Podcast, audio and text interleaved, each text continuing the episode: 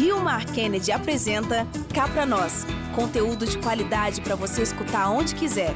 Cá Pra Nós, o podcast para chamar de meu.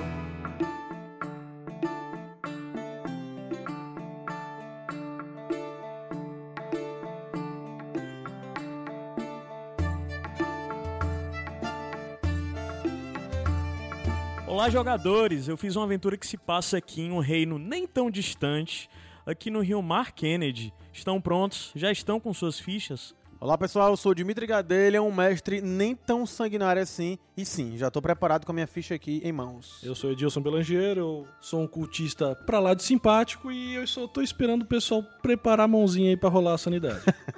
eu sou Caio Anderson do Iradex Podcast e tô aqui hoje pra reviver algo que foi muito presente na minha vida por muitos anos, porque eu sou um ex-jogador de RPG, não por opção, mas pela vida.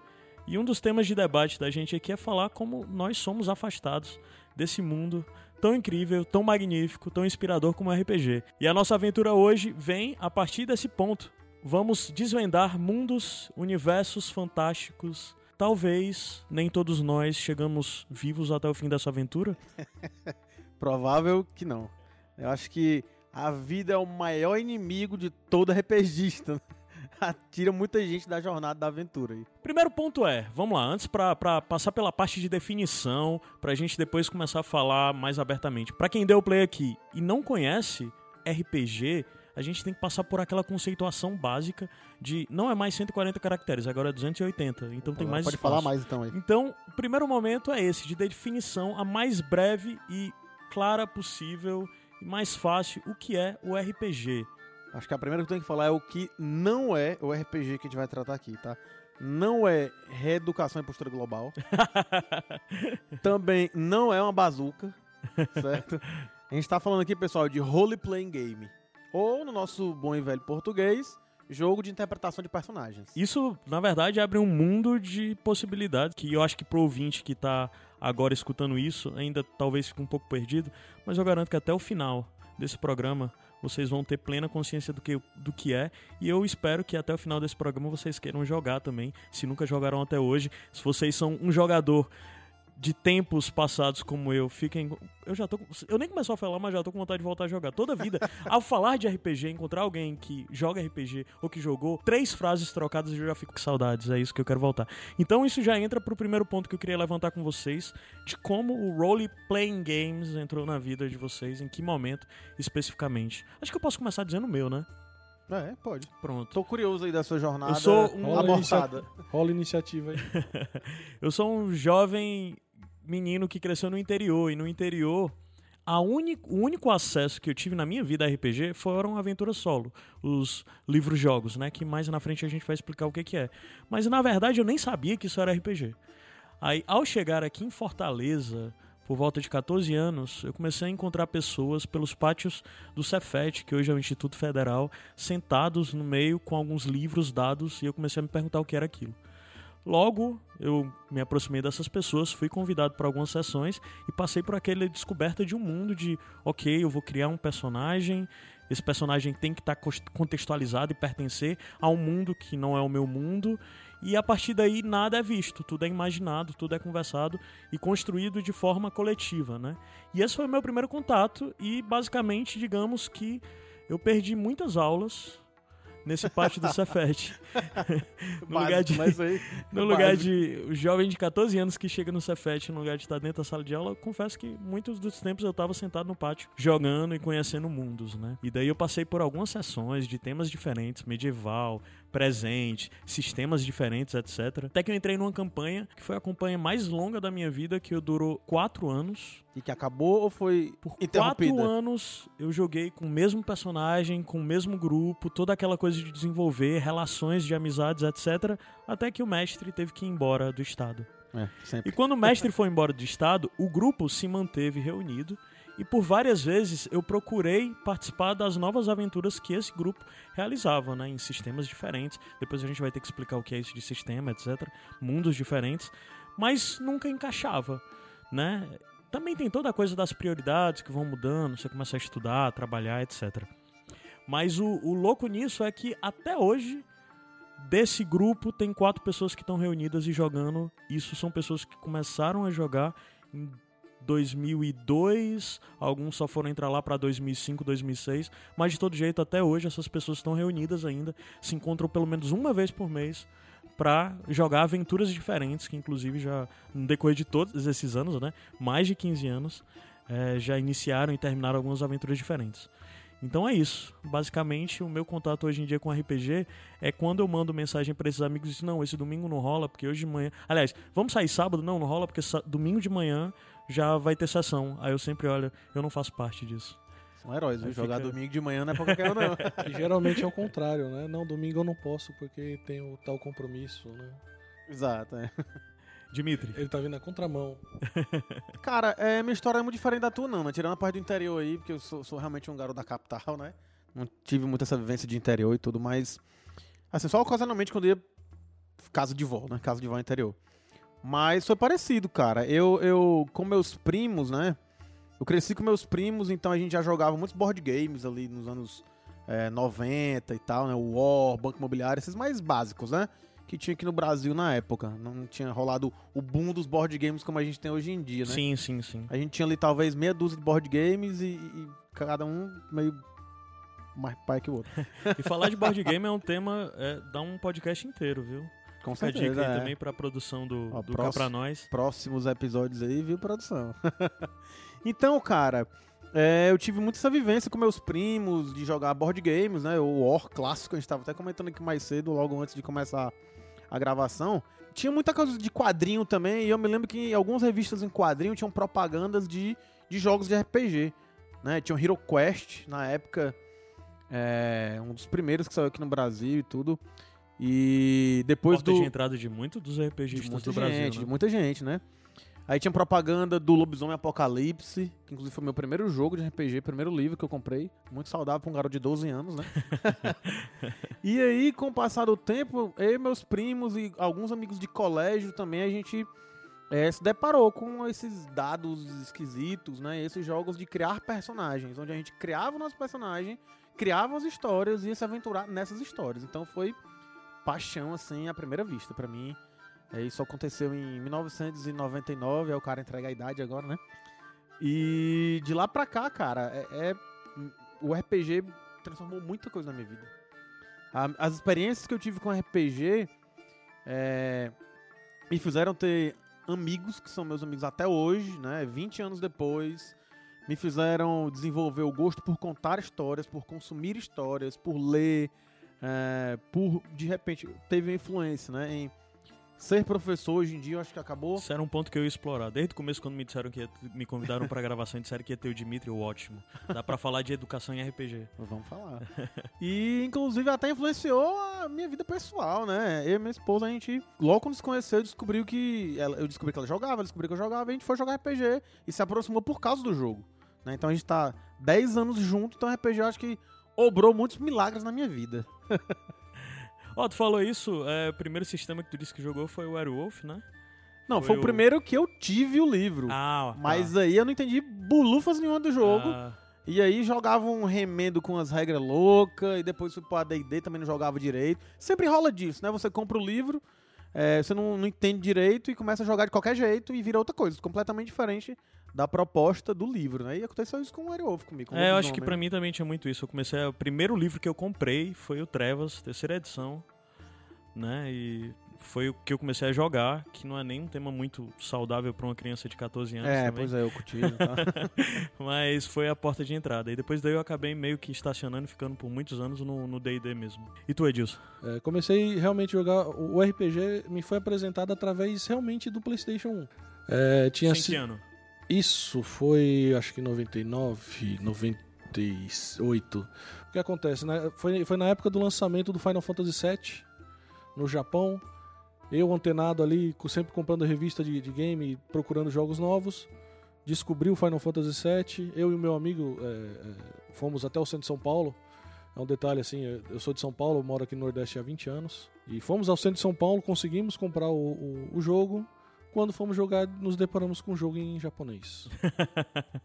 Clássico, anos Clássico, 90. né? A gente tentando ali desvendar o que diabo era aquele jogo, quando a editora Trama tinha uma. Tinha, ela- eles sempre lançavam é, revistas de detonados.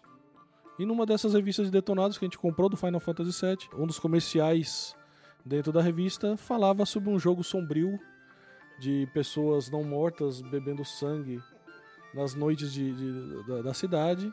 E foi aí que eu descobri o Vampiro à Máscara. Até então nunca achei que fosse um RPG igual ao de videogame, né? Ledo engano. E nisso, conversando com outros amigos em comuns, conheci o primeiro mestre que topou narrar pra gente. né? Nessa brincadeira era o mestre, eu, esse meu amigo, mais três meninas. Então o grupo já estava formado. Uma dessas meninas veio a se tornar minha primeira esposa. né? Olha aí. RPG a gente já viu que tem um certo padrão Ah, de formação. RPG e romance tudo a ver, né? Completamente, meu amigo. Se você quiser desencalhar, jogue RPG. Pois é. Principalmente assim, eu jogando de Malkavian e ela de Tremere, né? Mas isso não vem ao caso. É, aos 18 anos eu me mudei pra cá, pro Nordeste. Passei 13 anos em Natal, o restante aqui em Fortaleza. E nesse meio tempo eu não parei né, de jogar. Sempre procurando pessoas pra jogar. Na maioria das vezes só jogando, né, nos primeiros anos. Mas eu vi que o pessoal não tinha tanto afinco de querer narrar. E eu tomei pra mim essa posição e já venho narrando há quase 20 anos. Realmente, nesse meio tempo, me separei da minha primeira esposa e conheci minha segunda esposa também no, Pelo RPG. pelo RPG. Olha aí, ó. Três histórias já aqui, Três ó. histórias, né? Eu, eu ainda morando em Natal, ela morando aqui em Fortaleza. Ela falou, bora morar pra cá? Eu falei, bora. Então eu vim. Aqui eu conheci o Vila. Foi no primeiro evento que eu participei do Vila, foi lá no Pirata. Olha aí, Hum, 2000 2013 clássico. aí, ó. 2013, é? Clássico. Pirata, e de lá pra cá a gente tem jogado aí freneticamente. Mas assim, é- é- o RPG ele abriu muito, realmente ele abre muito as possibilidades. Uma coisa que me atraiu muito também, é, que me atrai mais, é a questão do- da contação de história. Uhum. né? Morei muitos anos com meu avô, meu avô sempre contava as histórias. Inclusive até hoje ele, ele se ele ainda estivesse vivo, ele estaria me enganando quando ele tinha um tronco de madeira que ele usava para fazer artesanato. Ele dizia para mim que era um tronco enfeitiçado e que dali ele ia fazer um pinóquio. né? E eu acho que foi dali avô que provavelmente seria um ótimo mestre. Porra, Tivesse uns dadinhos nessa época, ele já tava jogando com É. ele, viu? ora, ora se não. Eu acho que é, e é isso, né? É. Isso me influenciou, me, me reforçou a questão da leitura. Uhum. Fez eu tomar gosto pelo, pelos estudos, coisa que qualquer adolescente Não da, faz. da né? década de 90 não fazia. Né? E hoje, tô, hoje terminei até a faculdade. Tá, tá- tá- o negócio tá. Então, tipo, é um separador de vidas, é um não. É, um t- guia. não, eu acho que é, define muito, porque é interessante parar pra pensar. A gente vai contextualizar melhor um pouco nessa conversa. Mas como RPG nos leva a coisas diferentes, como você como jogador, ou mesmo mestre, que tem um papel maior nisso, a obrigação, a certa obrigação de se culturar, né? De estudar mais, de ler, pesquisar referências, para conseguir construir histórias mesmo, né? É muito, acho que é muito próximo a grande maioria dos mestres que eu conheço minimamente tem um anseio de serem autores, de serem escritores. Em algum momento já fizeram alguma coisa. Porque o RPG, né, novamente, para quem talvez nunca tenha ouvido falar e esteja escutando isso, o RPG de mesa, que é essa categoria que a gente está conversando aqui, é um jogo onde há pessoas que criam personagens para estar dentro de inserido um mundo, né? O muito clássico, o maior clássico do RPG é o mundo é, medieval, né? Medieval fantástico que é meio que de onde começou tudo, né, de RPG. Então você cria um personagem dentro de regras estabelecidas que o livro, um livro vai lhe dizer, e um mestre vai contar uma história e vai descrever cenas onde o seu personagem vai poder tomar decisões e de certa forma influenciar naquela história que o mestre está contando. É uma história de muitas mãos ali, né, mas é uma história que é criada inicialmente por uma pessoa que é esse papel do mestre ou narrador, né, também. É, os jogadores vão ser os protagonistas da história. né? Exato, Então eles exato. são praticamente coautores da história, juntamente com o narrador, né? com o mestre. Porque a cada decisão, é, a cada ação que os jogadores tomam ao longo do jogo vai mudar, vai influenciar a história que o mestre preparou. Então, eles são protagonistas e também coautores daquilo ali. Né? Aham. Então, realmente, é, tem esse grande potencial criativo que vai sendo desenvolvido de maneira completamente dinâmica, Uhum. né? E que é um exercício muito grande de imaginação, né? Sim, sim, muito grande. Eu acho que o RPG tem algo, uma proximidade muito grande à coisa que é a minha maior paixão, que é podcast. Que é a possibilidade da narrativa de uma conversa e você tem uma possibilidade maior de visão, de imaginar cenários, de imaginar, sei lá, como quem escuta esse podcast pode estar imaginando como a gente está falando ou como são nossos rostos, se não conhecem. E o RPG é uma narrativa essencialmente através de voz, né? Que, que possibilita isso. É evidente que existem outras modalidades de RPG, onde o, o reforço visual é usado, mas no final das contas é um exercício mais mesmo de imaginação e completamente subjetivo, né? Isso é interessante, que também associa diretamente à literatura, quando você está lendo e a forma como você imagina como são aqueles rostos. Quem nunca se chocou pela coisa de ler um livro, aí quando vê a adaptação no cinema dizer, não é, esse personagem não é assim. Não é Isso, desse inclusive- jeito que eu imaginava ele. Isso, inclusive, gera muitas polêmicas. aí, Gera, né? Gera. Se for falar de Harry Potter aí, teve uma Pronto. Aí não acaba hoje polêmica com a. Hermione. Então, vocês conseguem dar um certo panorama de qual foi a origem do RPG, assim, e como a gente chegou? Algo rápido mesmo. Acho que o mais importante é a gente falar sobre as possibilidades que RPG traz do Aham. que necessariamente fazer um histórico. Assim. É, o RPG ele é um jogo norte-americano, né, surgido nos Estados Unidos nos anos 70, em 74. É, o primeiro deles foi o Dungeons Dragons, famoso D&D, né, para quem assistiu aí o Stranger Things sabe o que, que eu tô falando, me Sim, jogam lá, sim, né? Bastante citado. Os que foram. Antigamente a nossa referência pra falar de D&D era Caverna Era do Caverna do Dragão. Dragão, né? agora é já isso é dizer. Aí hoje em dia é Stranger Things, né? Para os mais antigos, o Caverna do Dragão é a maior referência que a gente vai ter. Exatamente. Que inclusive o nome do desenho é Dungeons and Dragons, É, né? o nome original. A tradução é que foi Caverna do Dragão. Daí você já pensa que, inclusive, falando em Caverna do Dragão, que aqueles, aquelas crianças, aqueles jovens da Terra que vão parar naquele mundo são os jogadores. O mestre do mago é o mestre bem chato, bem É o mestre de escroto, jogo. que fica só sacaneando, que não quer saber muito da galera evoluir. E não é, É. o Dimitri, viu? Não é um Aí, tipo cara. bom de mestre. Pô, já começou as calúnias aí, galera. E todo mundo mais ali é NPC, né? Que é personagem controlado pelo mestre, que, né? Então, vai, então o, o, o D&D ele foi o primeiro RPG, né, criado por dois amigos, o, o Gary Gygax e o Dave Anderson. né, eles eram aficionados por wargames, board games, né, que tem uma cultura muito forte nos Estados Unidos, principalmente wargames, né, jogos de guerra, né, que os americanos fazem simulações de batalhas históricas e batalhas é, fantásticas também, né? E daí eles criaram um jogo chamado Chainmail, que era né, um jogo de tabuleiro com miniaturas e tudo, que depois eles adaptaram e transformaram no Dungeons Dragons, que foi o primeiro RPG. Que é um RPG de fantasia medieval, como você falou, é, que é um tema mais comum, assim, disparado de RPG até hoje, fantasia medieval, né?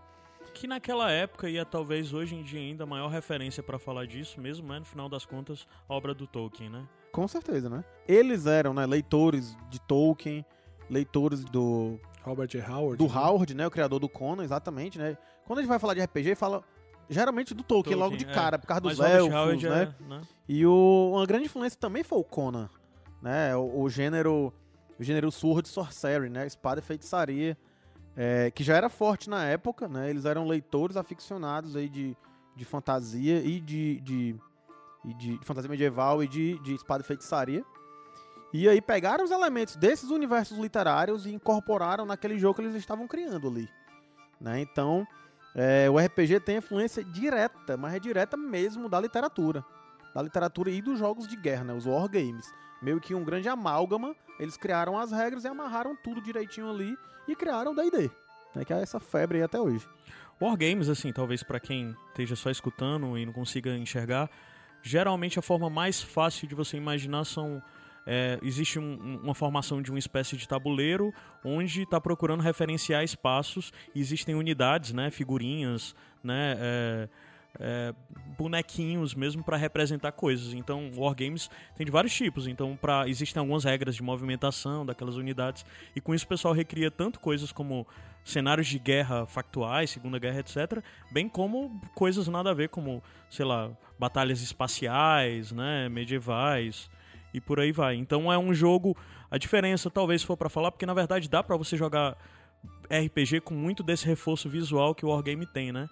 Mas não sei, vocês podem me corrigir ou não, mas a talvez a principal diferenciação aí é que o RPG é mais focado nos personagens, em figuras e no desenvolvimento deles, né? Porque eles vão amadurecendo, se tornando melhores no que fazem, etc. Né? Seria isso?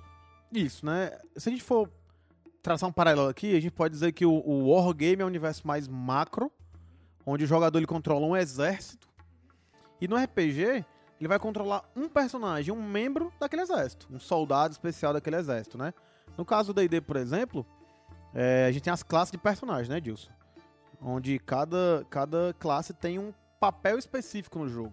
Tem um conjunto de habilidades e um arquétipo dentro daquela história que vai ser contada. Acredito que naquela época, né, essa época da transição entre o board game e o, o RPG em si, é, eu acho que o Gygax e o, e o sócio dele pensaram é, bem, aqui eu tenho miniaturas que elas estão fazendo movimentos, eu estou rolando dados elas estão me dando resultados, mas cadê a emoção? Cadê os gritos dos soldados? Cadê a história por trás disso? Porque eu sei que esses personagens aqui que eu estou controlando, eles estão fazendo uma guerra para ganhar, mas e aí, cadê a emoção né, da narrativa? Então acho que foi isso, né? Criar uma narrativa em cima de uma história que estava ali inócua, é, seca, né? Então acho que foi realmente isso que eles devem ter pensado no momento e conforme eles foram é, evoluindo o jogo, viram que a narrativa ela tinha um pouco mais de, de, de emoção do que somente ficar movimentando peças em um, em um, tabuleiro. O apelo de controlar uma figura, um indivíduo, Ou era mesmo... maior Isso. do que necessariamente controlar um exército, Isso. né? A relação é diferente, na verdade, né? As duas coisas têm sua validade, as duas coisas têm seu fator de diversão, mas é, a ideia de controlar uma única pessoa e não pensar só no que ele está fazendo, qual o movimento ele está fazendo, mas você ter o exercício de imaginar o que motiva ele, né? Quem é aquela pessoa, qual é a história e, dele, e como ele chegou a, até aquele ponto. A questão ponto. da improvisação, né? Sim, sim né? Porque mesmo você. É, desculpa, bem rápido. Esse é um outro ponto muito interessante, porque inclusive tem muita gente que começa RPG e vai parar no teatro, né, cara? E sim, vai acabando, sim, vai entrando sim, por uma vida mais RPG, cênica, vai abraçando a tem, vida. Tem essa capacidade de misturar é, contação de histórias, interpretação, sim. né? E, e... Eu diria que são primos um teatro, próximos, né? né? Um teatrinho, digamos assim. São primos, é, eu primos gosto, próximos. A gente vai discutir... dizer que o RPG é uma, uma mistura de teatro, contação de histórias pode dizer que sim. E Seria... jogo de tabuleiro, jogo de dados, sei lá. Por exemplo, LARP, né? No LARP, sim. que a gente vai discutir um pouco é, mais à frente. A gente aborda. Né? Uhum. aborda. Aborda um pouquinho sobre isso, né?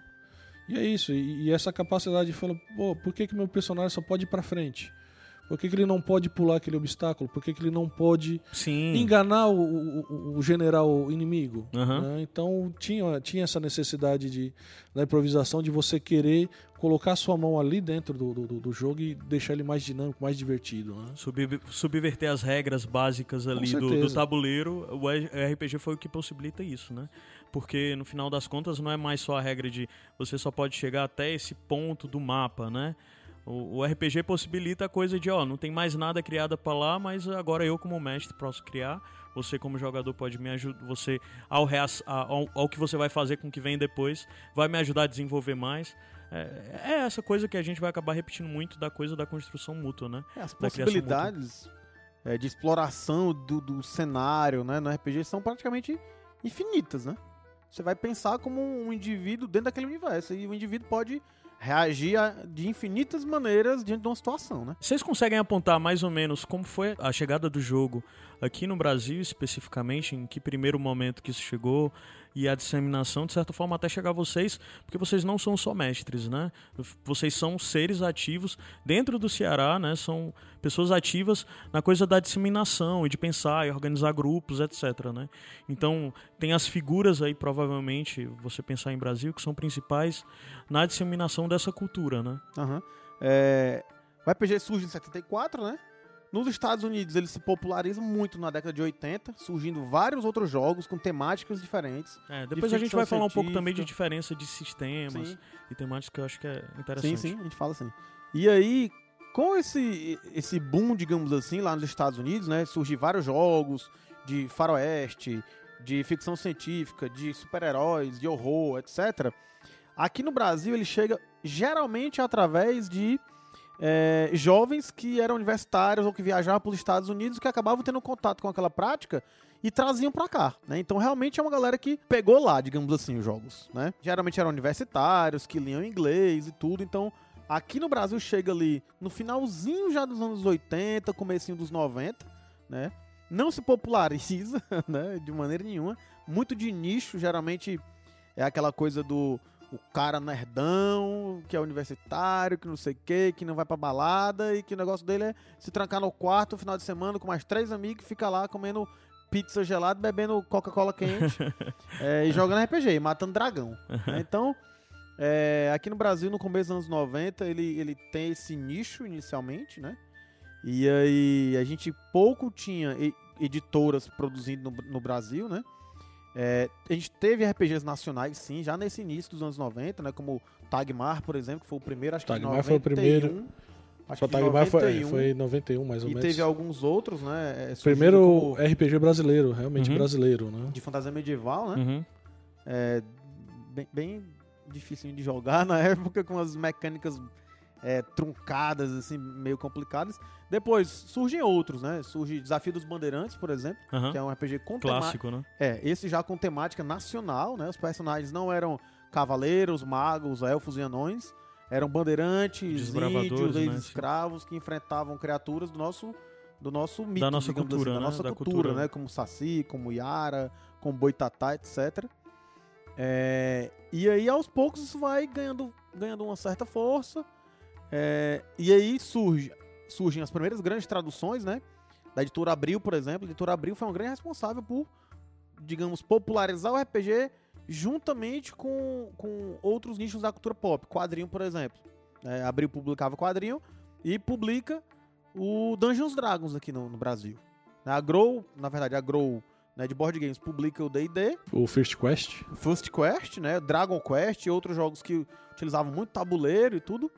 É, e aí a Abril publica o AD&D, esse sim, mais em formato de livro e tudo. Então, o D&D que é, é o que veio depois da primeira edição, né? E gera de fato Isso. algo mais menos jogo de tabuleiro Isso. e mais o que depois se tornou popular de jogo Isso, isso. de jogo de Junto, junto do AD&D, desculpa te interromper, Não, junto do AD&D surgiu o First Quest, que seria uma caixa introdutória de regras para os garotos, né, para Uhum. os jovens jogarem, entenderem o funcionamento para então partirem para D&D. Né, Isso aí veio pela Grow, né? Teve aquela teve um First Quest já era, já era Abril, já. já era abril, Era né? Abril já. Já era abril. Isso é em mais ou menos em que ano? 94 pra 95.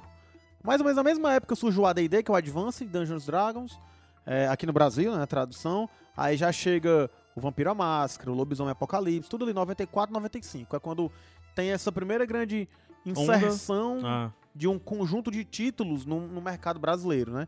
Que ficaram, inclusive, durante muito tempo sendo os RPGs, digamos assim, dominantes na Sim, cena. Que hoje sim. em dia tá bem diferente e Era- diversa. Porque até É. então naquela época nós tínhamos a editora Abril, tínhamos a Grow, A Devir, né? Na Devir Publicava ainda, não, a- a- ali em 94 mais ou menos a Devir acho que ainda não estava publicando direito, né? A, a Devir ela vem a publicar os livros depois é, da alta dos preços do papel no Brasil, né? Que aí com o papel vindo estando um pouco mais caro no Brasil, algumas editoras deixaram de publicar, por exemplo, a, a Abril Jovem, ela deixou de publicar o RPG porque a publicação era, eram poucos números, né? Poucas unidades. o custo era alto E o e, não valia alto. a pena, né? Então os Uhum. direitos foram repassados para para Devir, a Devir aproveitou, comprou Uhum. os direitos de outros jogos e conseguiu popularizar mais o, o Uhum. RPG na época. né? Engraçado que nessa época tinha um fenômeno muito. é, muito louco, assim, que hoje em dia é, é, é impossível de acontecer, que era a famosa geração Xerox. Hum, Por quê? Porque os livros eram relativamente caros, né? Ainda Sim. são, na verdade, tem RPGs caros hoje em dia, mas também tem muito, muito baratos também, Uhum. né? Digamos que a gente tem os dois extremos. E como os livros eram caros, então geralmente era uma pessoa do grupo que tinha, um grupo, sei lá, com seis jogadores, um cara tinha, e aí os outros xerocavam. eu vivi Ferrava isso. com o livro, né? Eu tam- vivi também. isso. Isso, isso também é interessante porque ne- nessa leva do Xerox veio a primeira medida antipirataria.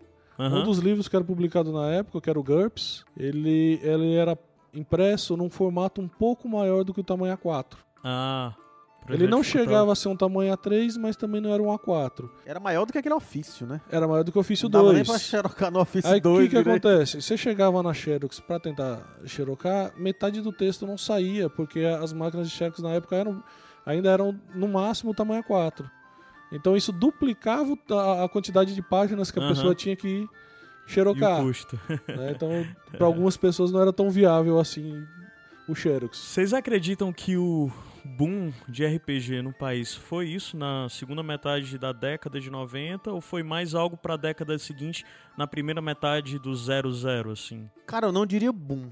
Eu diria que o primeiro momento ali de expansão, porque a gente É, tinha porque antes grandes disso era eventos, muito pequeno, né? Era Isso, muito, muito isso. nichado, né? A gente tinha grandes eventos, né? Uma outra coisa que a gente acabou esquecendo de comentar disso. O que teve também um papel muito grande de popularizar RPG na época, é, pelo menos dentro assim, da cultura pop, digamos assim, foi a revista Dragão Brasil, né? Sim, sim. Que vendia na banca, era 5 reais ali a revista, De ampla distribuição mesmo, ampla distribuição, né? tinha no país inteiro, né? No país Ela criou inteiro. toda a Dragão criou toda uma cultura, né, de jovens que hoje em dia pessoas que já estão aí acima dos seus 30 anos, que em algum momento tiveram a revista Dragão nas mãos. é, e isso de alguma forma foi muita abertura além da Dragão, coisas que houveram anteriores, né? Pra, foi a primeira coisa que a pessoa dizer, RPG, RPG não é, Que não é que é só isso, Final né? Fantasy não, né? Aí É, é, foi uma depois revista disso, realmente muito importante Pra quem pra não- época. pra quem tá ouvindo e não sabe o que é a Dragão Brasil, né, e tudo, ela era essa revista que falava de RPG, explicava, né, trazia resenhas, review de RPG, adaptações com de filme, de anime, teve uma época que tinha muito anime, foi né, quando popularizou também o anime aqui no Brasil, então tinha muita adaptação de filme, de anime, é, de videogame, então você assistia um filme, caramba, eu quero jogar isso aqui no jogo tal, aí você no Dragão Brasil tava lá, os caras fizeram o trabalho todinho de adaptar as regras, os personagens, o tipo de história, etc. Então, realmente a Dragão Brasil foi uma mão na roda gigante para os RPGistas ali, é, da metade dos anos 90 até o final dos anos, sei lá, a primeira Comecinho metade dos, dos anos anos 2000, 2000, ali, comecinho, 2006, é. 2007, por aí, quando ela acaba. Surgem outras revistas, mas que não tiveram tanta força quanto a Dragão. Inclusive a Dragão voltou recentemente, né? Há três anos atrás, só que agora só digital, só PDF, né? É Através de uma campanha, inclusive, de, de financiamento recorrente, né? Financiamento coletivo recorrente, né? Eu acho que, mas, é, assim, voltando a esse tema do, do, do boom, eu acho que o que trouxe um pouco mais de público pro, pro RPG ali, finalzinho dos anos 90, foi os lançamentos, né, do Mundo das Trevas, né? Vampiro sempre, o jogo de Vampiro sempre foi um jogo muito popular no mundo todo.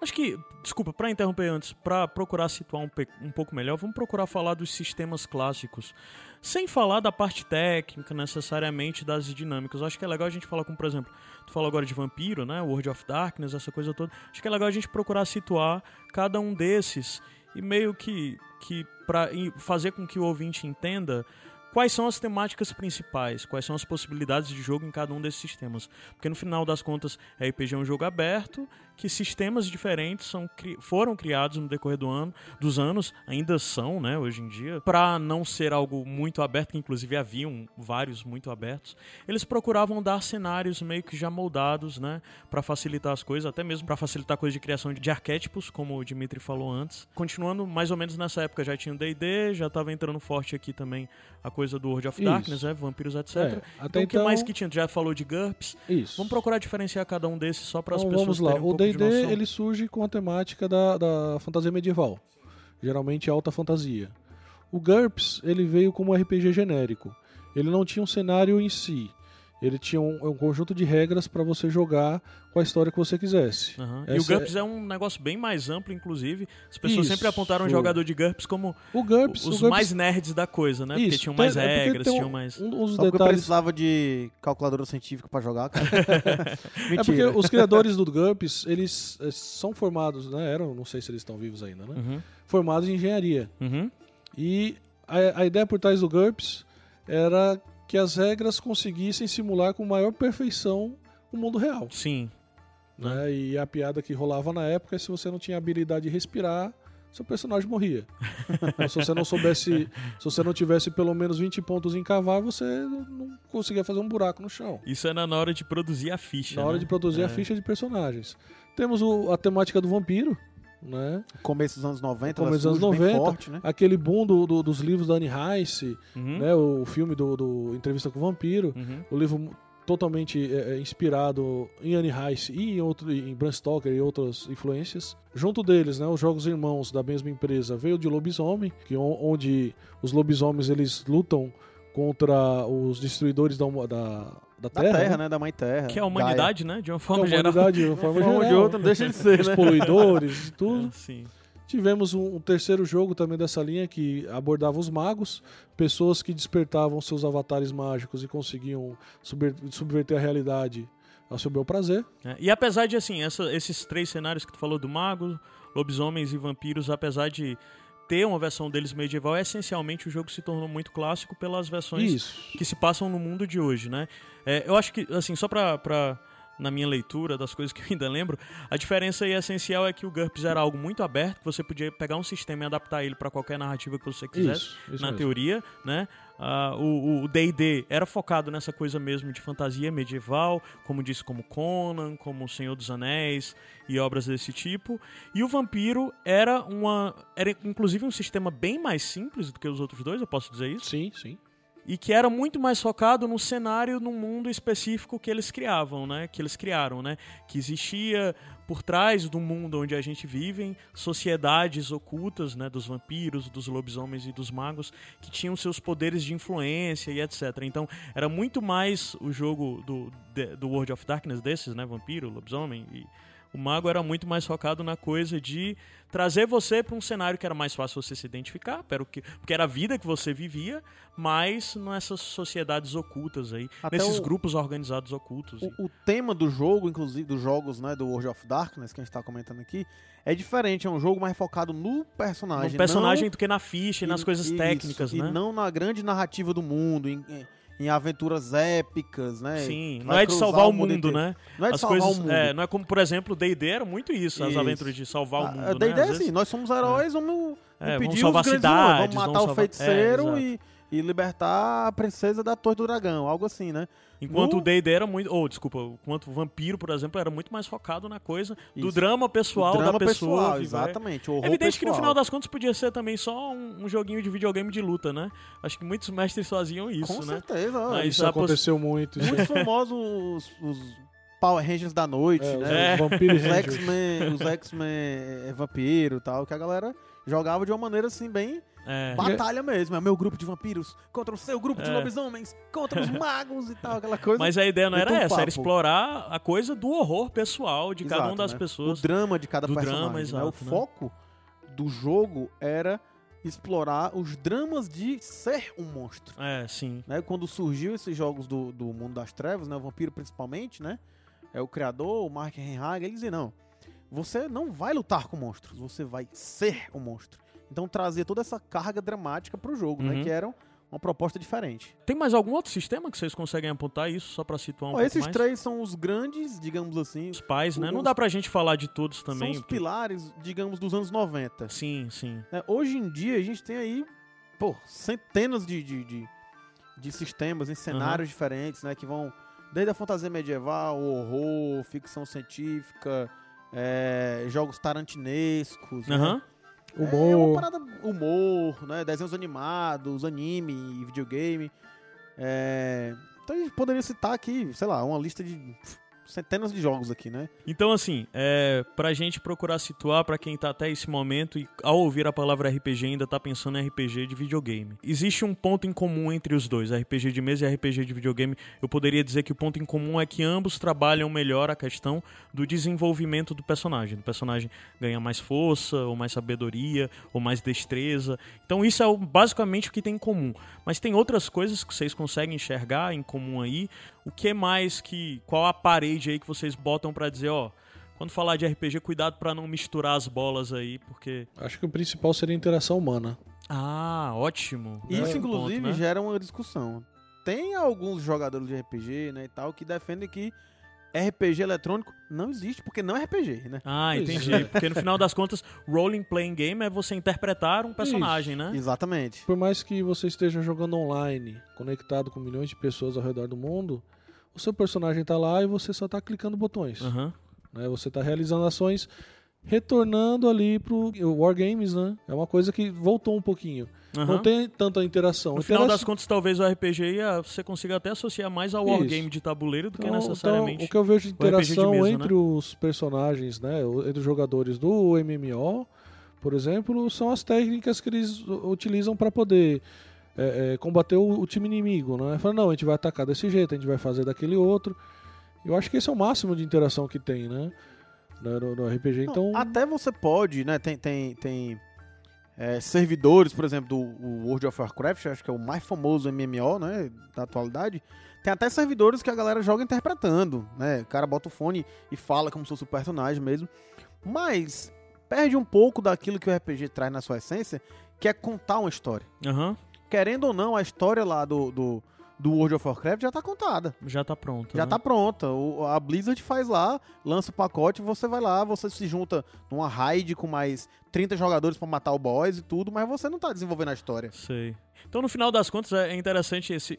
O modo como tu apresentou me fez associar que talvez GTA seja mais RPG de mesa do que, do Talvez, que um- esses jogos de RPG clássicos, né? Porque. dentro do que ele falou também tem a questão da subjetividade, né? Como já tá tudo pronto ali, já tá dado pra você os gráficos, como que seu personagem é, você não imaginou, né? Você já montou de acordo com algumas coisas, que, alguns elementos que já existem dentro do jogo. Mas você você perde a subjetividade, né? Porque enquanto a gente tá aqui numa mesa de RPG contando uma história, ele tá descrevendo um personagem que apareceu agora na história, que é importante.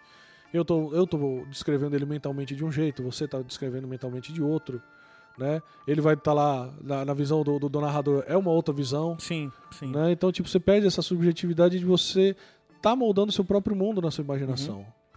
Eu É. acho que perde um pouco. Não, não, não que o jogo seja ruim ou Só é outra coisa. Só é outra coisa. Só é outra é coisa. outra e às coisa, vezes realmente. até a forma como é muito misturado, né? As pessoas acabam associando muito diretamente a uma coisa que não deveria ser tão direta associação. porque- porque- Acaba sendo prejudicial, né? Porque a gente pra- também, ele também tem a questão de as origens, né? Aham. Todo, todo, todo o que inspirou o MMO foi o que inspirou a gente também, né? Só que eles foram pro lado e a gente foi pro outro. Isso, né? Claro que continua tendo eleme- elementos em comum. A evolução do personagem, é, múltiplas possibilidades narrativas, né? Que a gente vê, por exemplo, um jogo como The Witcher. Aham. RPGzaço e eletrônico, tudo.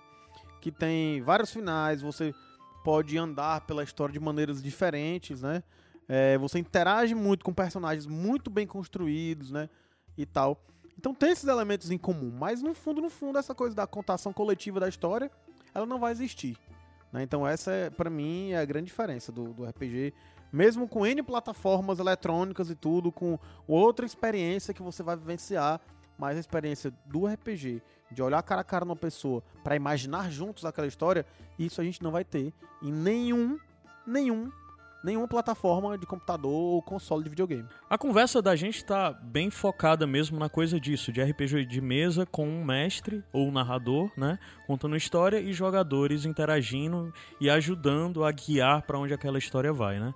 Mas além disso, tem algumas outras modalidades que são interessantes, só pra gente listar, que tu também tinha apontado, Dimitri. Depois disso, a gente já entra na coisa de voltar a falar sobre RPG de mesa mesmo pra já seguir pro final do programa. Mas tu tinha falado de outras modalidades que na verdade são iniciais e que são até coisas que talvez se aproximem mais do RPG de videogame, como por exemplo a experiência de livro-jogo, né?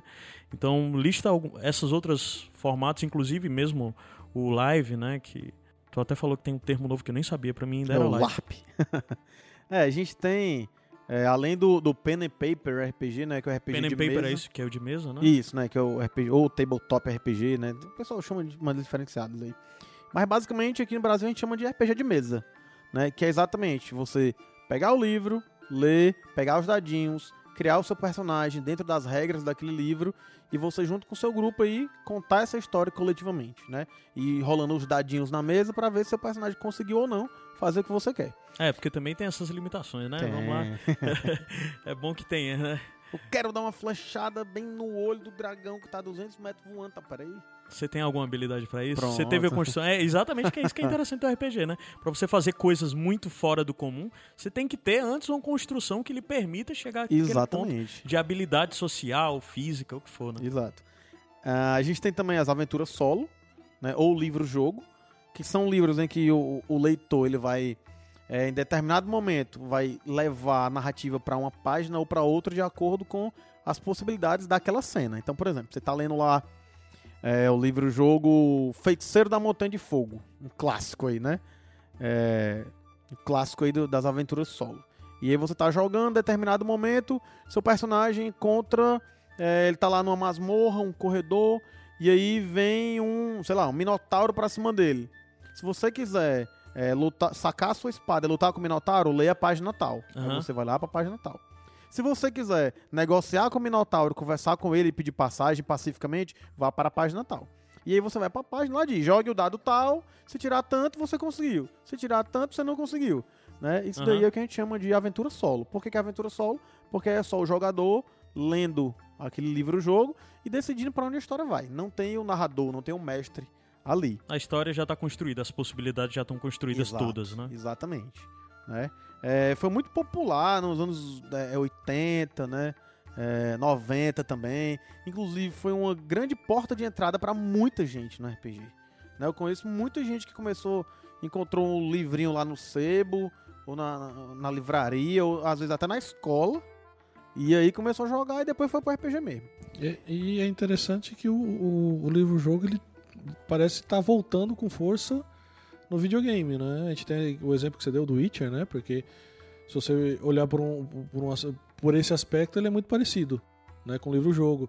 Tem aquele outro jogo também, é o Detroit, né? Become Human. A gente poderia considerar ele também um- uma aventura solo. Tem todos os que da empresa lá que fechou de games agora, que no final das contas eram livros-jogos, né? Aquela empresa que fez de Game of Thrones, fez de Walking Dead, Telltale. Telltale, Telltale, pronto, é. fez do, a do Walking Dead é maravilhoso. Sim, eu joguei sim. do Walking Dead. é Eu só joguei o de Game of Thrones, o Walking Dead eu joguei só a parte que era gratuita, que eram uns dois episódios só. Sim, mas ah, além E o- disso tem o as live lives. action, é, né? explica o que é as lives, aí depois a gente volta pra Stranger Things pra referenciar o pessoal, Certo. fechar o programa e dar umas dicas aí pra quem quiser Beleza. entrar nesse mundo. Live action, pessoal, ou LARP, né? Live action roleplay é uma modalidade de RPG em que vai ser um grande teatro, digamos assim, em que todo mundo tá imerso no personagem, vestido como personagem e agindo como personagem. É algo Claro. totalmente teatral, né? Totalmente teatral. Claro que vai ter os mestres, né, os narradores, tudo, que vão estar ali como auxiliares daquela grande ação teatral que tá rolando. É uma maneira bem inusitada de jogar, bem diferente. Foi bem popular também nesse período desse boom aí, no segunda metade dos anos 90 e começo dos anos 00 aí, né? Isso, o Vampiro, a Máscara, Foi trouxe essa influência sim, pro, né? pro jogo. Hoje tem toda uma cultura de LARP na Europa, né? Tem os LARPs lá é, nórdicos e tal, né? Os países da Escandinávia e tudo, que tem essa tradição de usar o LARP mesmo com essa mega produção. A gente vê foto de LARPs lá, europeus. Meu amigo, parece que. Parece que é lá, filme, parece né? filme, parece Uhum. filme. Os de vampiro, então, tem uma galera que capricha na produção e maquiagem e tal. Parece coisa assim de, de cinema mesmo, né? E os LARPs hoje em dia são usados até com experiências sociais, né? É, expansão de cultura de paz, é, é, é, redução de conflito, etc. Né? Virou uma outra coisa. Pra voltar, pra situar um pouco mais, voltar um pouco no ponto. Vamos lá, pra quem tá escutando isso até agora, tá um pouco perdido. Vê Stranger Things, vê aquelas cenas de Stranger Things dos meninos reunidos ao redor de uma mesa, jogando dados, alguns adereços e etc. Mas basicamente tem um personagem contando a história, que se eu não me engano é o Mike, né? Que é o narrador. Não, não é o Mike. É o Will que é o narrador. é, O Will. Dos meninos lá de Stranger Things. Ele tá contando a história e em determinado momento ele narra o que tá acontecendo e diz o que vocês vão fazer. Não, é o Mike mesmo. O Will é o Will the Wise, que ele é o, Ah, o É o mago. Ele é o mago. É o Mike mesmo, que é o narrador. então, é, imagina essa cena aí pra você que nunca teve uma experiência, nunca assistiu, nunca jogou RPG, uma partida. Imagina que essa cena, o RPG de mesa é isso. É uma ótima referência visual, né? Inclusive, tem isso que o Stranger Things ajudou muita gente a voltar a ter interesse em RPG de mesa, né? Ou pessoas novas conhecerem, etc. E daí já pensando nisso, sabe? O que é que vocês con- conseguem considerar que são boas dicas para pessoas que primeiro, vamos lá, primeiro pessoas que querem conhecer e por onde começar e quando estiver começando, o que é bom para elas fazerem? Sabe, tipo, quais são os prim- as boas práticas aí para um jogador? E depois disso vocês podem falar algumas coisas que vocês como mestre também procuram fazer para construir histórias interessantes. Eu acho que a primeira coisa é você encontrar quem joga. Né, hoje é muito comum em rede social, Facebook, a gente vê grupos de, de jogadores de RPG, comunidades que organizam é, encontros abertos ao público, fazem eventos gratuitos, né? É, abertos ao público. Aqui mesmo em Fortaleza, nós da Vila do RPG fazemos isso. Então, primeira dica, pessoal, você quer jogar, quer entrar nesse mundo do RPG, procura que já tá jogando, dá uma olhadinha nas redes sociais, que você com certeza vai encontrar aí na sua cidade e tal.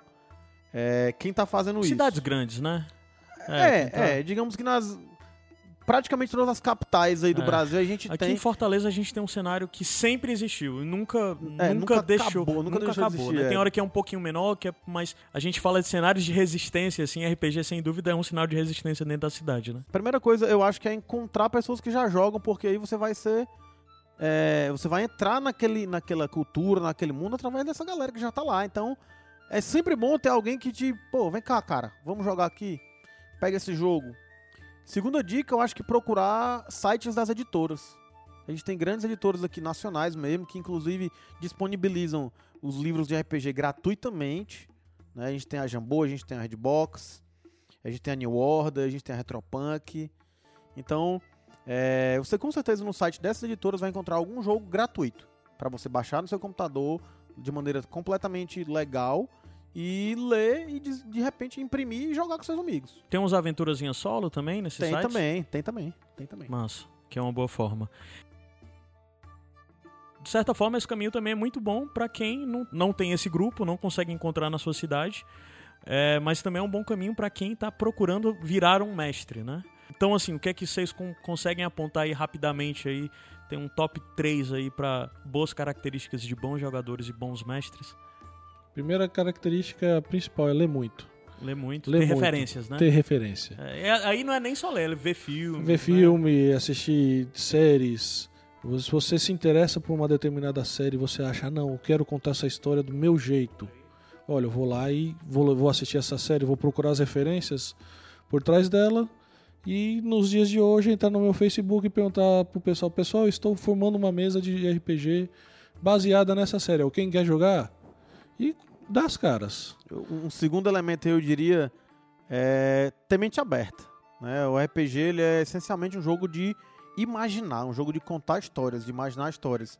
Então você tem que estar livre de certas amarras para poder se permitir viver histórias imaginárias é, com todo tipo de personagem. Né? O RPG é um jogo muito diverso, muito diverso, né? que inclusive a gente pode aprender muito, principalmente nos, nos dias obscuros que a gente vive hoje em dia. É, a gente pode aprender muito sobre questões de, de, de amizade, de cooperação, de tolerância, sobretudo, né? E de, digamos assim, busca por algo maior. Acho que é interessante o RPG como exercício disso, né? De estar exposto a grupos diferentes, pessoas diferentes, com vivências diferentes. Então acho que, esse que a ideia de estar aberto é muito importante para você, né? E, e entender que mesmo quem joga há muito tempo, RPG, no final das contas, é sobre aprendizado, né? Compartilhamento e aprendizado. Então é ideal que você procure estar com pessoas que tenham minimamente esse mesmo intuito, não só jogar dado, né? Não só construir o personagem mais forte, etc. Compartilhar experiências imaginárias, na verdade, né? compartilhar e principalmente interagir com pessoas novas.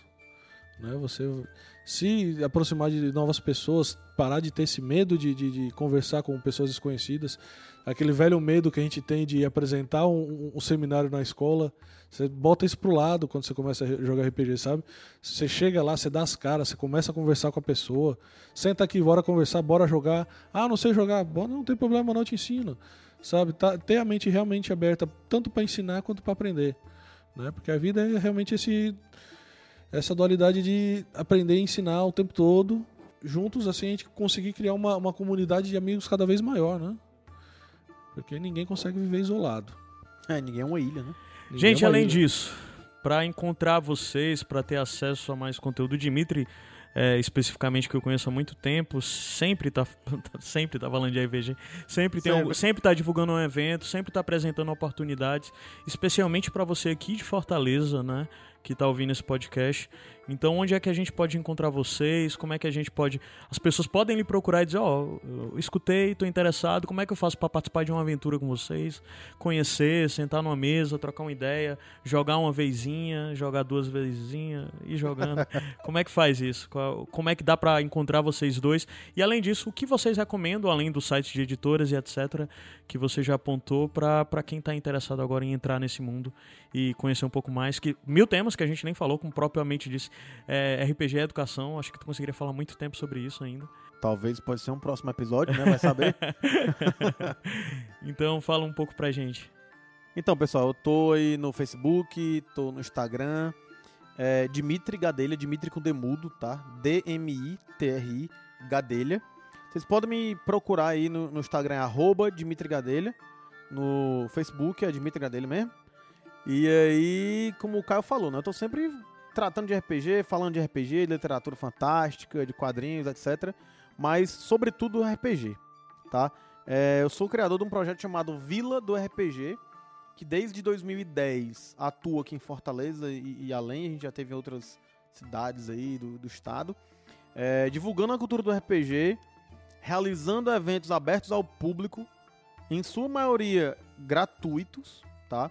Onde a gente está demonstrando e abrindo mesas e oferecendo oportunidades de inserção no mundo do RPG com vários RPGs diferentes. O D&D que a gente falou aqui, o Vampiro, é, 3DT que é um jogão bem clássico e simples para você começar, é, a Bandeira do Elefante da Arara que é um RPG mais atual que trata também da mitologia e do folclore brasileiro, é, dentre outros, tá? Então você pode procurar também aí no Instagram e no Facebook Vila do RPG. Né? Você encontra lá. E a gente está sempre realizando. A gente vai, inclusive, vou até já jogar um, um, um spoiler aqui, né? A partir agora de março, finalzinho de fevereiro e março, a gente. Eu não sei quando é que você vai estar ouvindo esse podcast, mas é, a partir agora de fevereiro e março de 2020, a gente vai estar realizando eventos lá na FB Uni, né, no Centro Universitário Farias Brito. Então, é, provavelmente vai ser quinzenal. Dá uma olhada, acompanha as redes sociais da gente que a gente vai ficar divulgando direitinho, né? Então, como eu tô falando, vão ser jogos de temáticas variadas, é, para faixas etárias variadas, inclusive. Ah, isso é massa. Desde o jovem de 10 anos até o jovem de 50 anos ou além, né? De 99. De 0 a 100 anos, pode jogar lá com a gente. É, então é isso, acompanha as redes sociais da Vila do RPG, fala comigo, dá um alô que a gente troca uma ideia e a gente tá sempre aberto, né, a trazer novos e novos e novos RPGistas aí para nossa causa. Massa. E tu, Edilson? Eu, assim, é mais fácil me achar no Facebook. Uhum. O meu nome mesmo, Edilson Belangier. Realmente é um nomezinho meio chatinho de se decorar, mas. Na dúvida, me procure na página do, do, do, Vila, do Facebook. A gente sempre está online, a gente sempre está tirando dúvidas com o pessoal. Uhum. A gente está aberto para novos jogadores sempre. A gente sempre explica para o pessoal as regras. A gente não tem problema nenhum de pegar um grupo de iniciantes e mostrar para eles como que funciona. Pelo contrário, a gente tem um prazer enorme disso. Inclusive, uma das minhas metas ainda é que eu ainda não consegui bater é de narrar o RPG para pessoas de a, a, maior idade. Maior idade que você fala, pessoas de, de da terceira idade? Terceira idade. Ah, massa. É, chegar num, numa casa de repouso de idosos e narrar para pro, pro, os idosos todinho umas histórias bem, bem loucas, sabe? Massa. Bem Lovecraftiano. Bem Lovecraftiano. é, uma outra coisa também, o Dimitri falou, a gente tem o, tem o Facebook, tem o, o Instagram. Pessoal ainda tiver com alguma dúvida, de vez em quando, é, é, é fácil de achar no YouTube é, algum vídeo de um grupo jogando algum jogo, explicando alguma coisa palavra-chave para procurar no YouTube é RPG mesmo? Pra, RPG como é que faz para não bater aí nos vídeos de gameplay de videogame, assim? Roleplay game. Roleplay Dungeons game. and Dragons. Uhum. RPG de mesa. RPG de mesa, RPG né? de mesa, é. é. Com certeza vai ter muito conteúdo de muita gente, além de jogando, apresentando, né? Isso, isso. E procurar realmente o, o, os grupos né, da, da, das mídias sociais para poder se interagir e vir a conhecer esse hobby que é fantástico. Massa, a conversa foi muito massa, galera. No final das contas a gente tem tempo limitado, mas de toda forma eu agradeço ao Rio Mar pelo convite de estar tá conversando com vocês, né, aqui e de ter sido convidado para mediar essa conversa. É, para quem quiser me acompanhar, eu sou Caio Anderson nas redes sociais, é Instagram e Twitter é @caioa e além disso eu gerencio o Iradex que é um site que tem vários podcasts, então se você entrar em eradex.net, você vai ver tudo que a gente produz por lá. Mas no mais é isso, e você que ouviu até agora, não se esqueça de acompanhar tudo que é feito do Rion Mar Kennedy nas redes sociais, né? Todas as redes sociais é Rion Mar Kennedy, tudo junto. E também você pode conhecer lá, se você gosta de Instagram, lá no Instagram tem o programa no IGTV, que é o programa Vem Pra Cá. Também aconselho vocês a acompanharem. E é isso. Obrigado pela oportunidade e continuem assinando e acompanhando tudo que sai aqui no Cá Pra Nós, o podcast do Rio Kennedy. Cá Pra Nós, o podcast para chamar de meu.